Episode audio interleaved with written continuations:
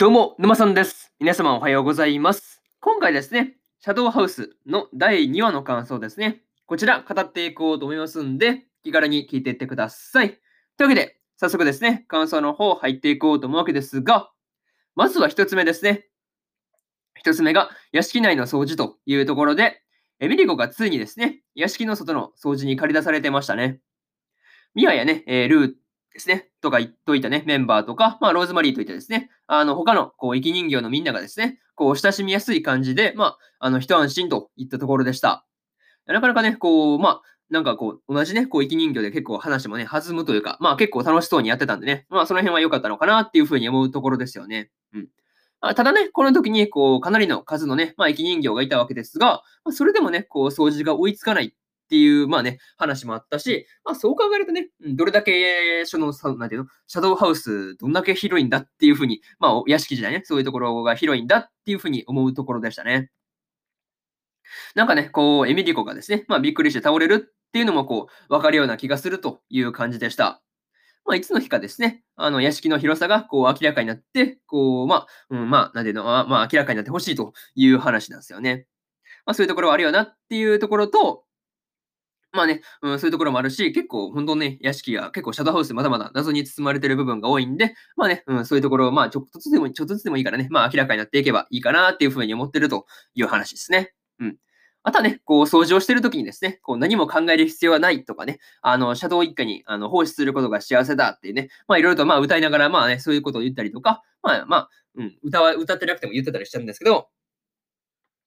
まあ、そういうところをね、こう見てると、すごいこう不気味に感じるというところがありましたね。うん。いや、なんかもう、それこれ完全に社畜じゃんみたいなね。うん、言い方悪いけどね。言い方悪いけど、なんか、いや、もうこれ完全に社畜じゃないですか、みたいなね。うん、ところをすごい思うところがありましたね。うん。まあ、そういうところを含めて、こう、ちょっとなんか、やばいというか、うん、嫌な予感がするなっていうのは思ったという話ですね。うん。とりあえずこれが一つ目の感想である、屋敷内の掃除というところになります。はい。で、次、二つ目に入っていくわけですが、二つ目が大切な人形というところで、えーぬいぐるみをね、濡らしたエミリコに対して、ケイトが激おこでしたね。うん。いや、この時にね、こう、ケイトから出てるすすの量がえぐいね。えぐいよね、そう。いや、もうめっちゃ出すやん、みたいな感じがあったんですけど、まあ、これだけでね、こう、ケイトの怒りのほどが知れるというか、まあ、そういう感じがあったな、という、まあ、一幕ですよね。うん。まあね、この時に、まあ、あの、叱られてですね、まあ、どうしようもなくて泣いてるっていう、まあね、うん、エミリークを見てると、まあ、ちょっとね、頑張れ、頑張れってね、まあ、言いたくなるようなところはありましたという感じですね。そう。いや、なかなかこう、辛いよね。うん、まさかまさかの喧嘩ってわけですからね。あまさか、あれで揉めることになるとは思わなかったですからね。うん、そういうところは、まあ結構、まあ、うん、ショックというか、うん、どうしたらいいんだってなるのはね、ちょっとわからんでもないかなっていうのは、まあ、そういう気がしたという話ですね。うん、まあ、そういうところわからんでもないけどね。うん。っていうのと、まあね、うん、そのケイトが怒ってる時に対、怒ってる時にですね、ケイトの大切なものなの、ものなのっていうふうにね、まあその言っていたわけですが、まあね、そこまでその思い入れのある人間、人形なね、まあわけですが、人形なわけですが、まあね、どんな思い出が詰まってるのかっていうところもね、まあ気になるという話でしたね。うん。いや、そうそうですね。まあ、そのうちそうですね、人形のそのエピソードというかね、まあ人形とそのケイトの話ですよね。その辺が、まあ、あの、なんていうの？深掘りというか、まあね、あの、詳しく話がね、まあ明らかになるところがあるのかなっていうふうに思うんですけど、まあね、それまでちょっと楽しみにしてようかなっていうふうに思ってるという感じですね。うん。またね、あの、後でちゃんとね、あの、怒りすぎたっていうことを、その、なんていうの、うん、ちゃんとその謝、謝れる、あの、ケイトはなかなか偉いなっていうふうに思ったりしました。うん。普通だったらね、こう、なかなか意地張って、うん、あの、まあ、悪くないみたいなね、そういうこと言って頭下げない人とか多いと思うんですけど、まあね、そこでちゃんと自分の非を認めて謝罪するっていうのが普通にすごいなというふうに思ったりしました。いや、本当ね、まあそういうところも良かったし、まあね、ケイトとエミリコが、まあ仲直りできて何よりだったっていうまあ話なんですよね。うん。いや、本当その辺良かったなっていうふうに思いますね。うん。あのまま喧嘩でギクシャクされてる方が、まあこっちも見ていてね、うん、なんかちょっとってなるもんね。そう。いや、本当仲直りしてよかったなという話ですね。はい。とりあえずこれが二つ目の感想である、大切な人形という話を終わっておきます。はい。で、次、三つ目ですね。失敗作っていうところで、えー部屋の外で出会ったサラに対、サラにからですね、サラからその、なんていうの、エミリー語が出来損ないと、まあそういうことを言われてましたね。何もね、そこまで言わなくていいだろうってね、うん、言いたくなる感じでしたね。またね、こう、サラの動きと、こう、ミアの動きが完全にこう、シンクロしてるっていうのがね、こう、不気味だなっていうふうに思ったりしました。もしかするとね、こう、出来損ないっていう言葉のところですよね。っていうところは、あの、シャドウ一族と生き人形の動きが、こう、シンクロしていないというか、まあね、あの、エミリコとケイトがね、全然似てないとかね、まあそういうところを指して、こう言った言葉だったりするのかなっていうのは、こう、まあ疑問というか、なんか、まあそういうところをすごい、まあ、なんていうの、仮説というか、まあそういうところをすごい、まあ、パッと浮かんだという話ですね。うん。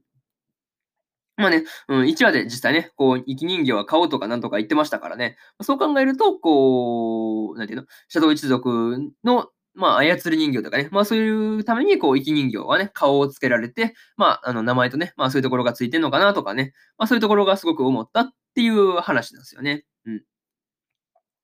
まあ、しかもね、そうだな、まあ、そう考えると、こう、サラが言ったことに関して、こう、辻褄があったりしますからね。うん。まあ、事実と生き人形を買おうとして動いてるわけですからね。まあ、そういうところは確かに繋がってくるし、辻辻褄が合うなというところはすごい思いましたという話ですね。まあね、まだまだ謎が多いシャドウハウスですが、まあね、どんな感じで、まあ、明かされていくのかっていうのもね、これはまあ、あの、シャドウハウスの見どころの一つではあるかなっていうふうに、まあ、個人的にね、個人的にはそう思ってるという話ですね。うん。とりあえずこれが、えー、3つ目の感想である、失敗作っていうところですね。はい。終わっておきます。で、えー、最後にというパートに入っていくんですが、今回ですね、えー、生き人形の存在のその革新の部分ですよね。まあ、そこにこう迫っていくような内容が多かったなっていう感じでしたね。うん。ただね、こうエンディングの後で、こうさらに仕えてるミアの表情がですね、こう引きつった感じだったのは、こうクッてね、こう唇を噛むというか、まあそういう感じの描写がね、まあ表情をしていたわけですが、まあなんかこう闇が深そうだなっていうふうに感じたりしました。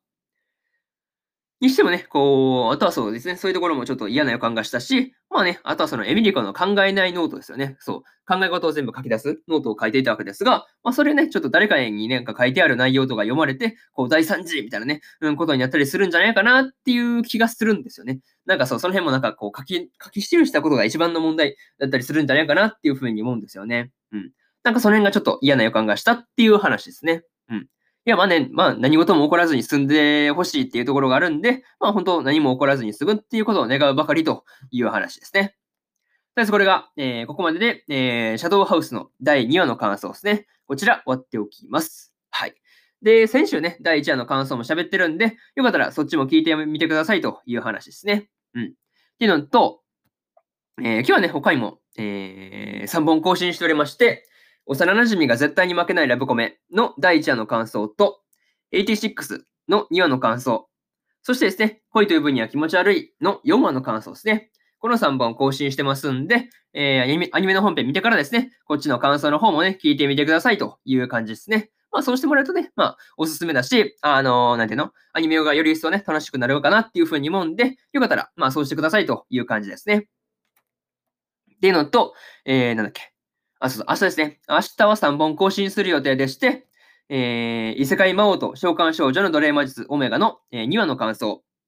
と、えー、ですね、とですね、え、ドラゴン家を買うの3話の感想、そしてですね、聖女の魔力は万能ですの3話の感想ですね。この3本を1、2、3とね、更新する予定なんで、よかったら明日もですね、ラジオの方を聞きに来てもらえると、ものすごく嬉しいですというところで、本日2本目の ,2 本目のラジオの方終わっておきます。